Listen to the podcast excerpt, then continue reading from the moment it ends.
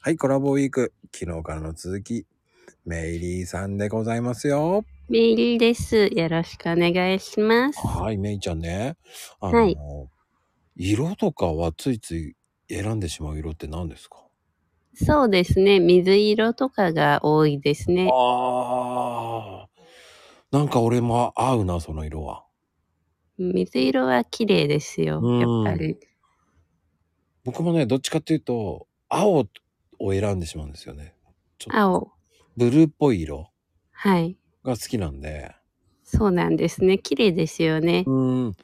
どっちかっていうとほら、ジーンズ系の色が好きなんですよ。あ、ちょっと濃いめの色ですかいや、薄い色。あ薄い色で。うん。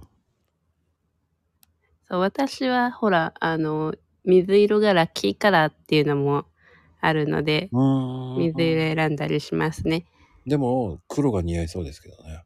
あ黒もラッキーカラーなんです。あ あそれどうやってラッキーカラーって見つけるんですかああの、せ先生術を使って調べてあります。はああそっちですか。い。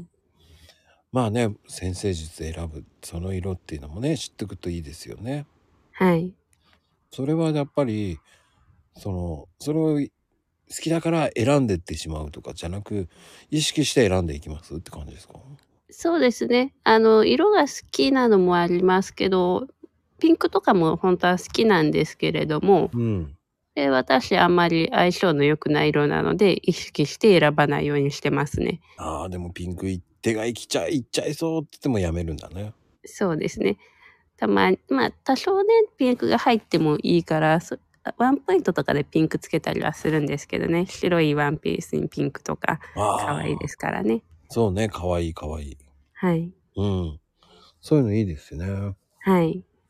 まあでも、色って本当に、こう女性だと本当ガラリと変わってしまう色ですからね。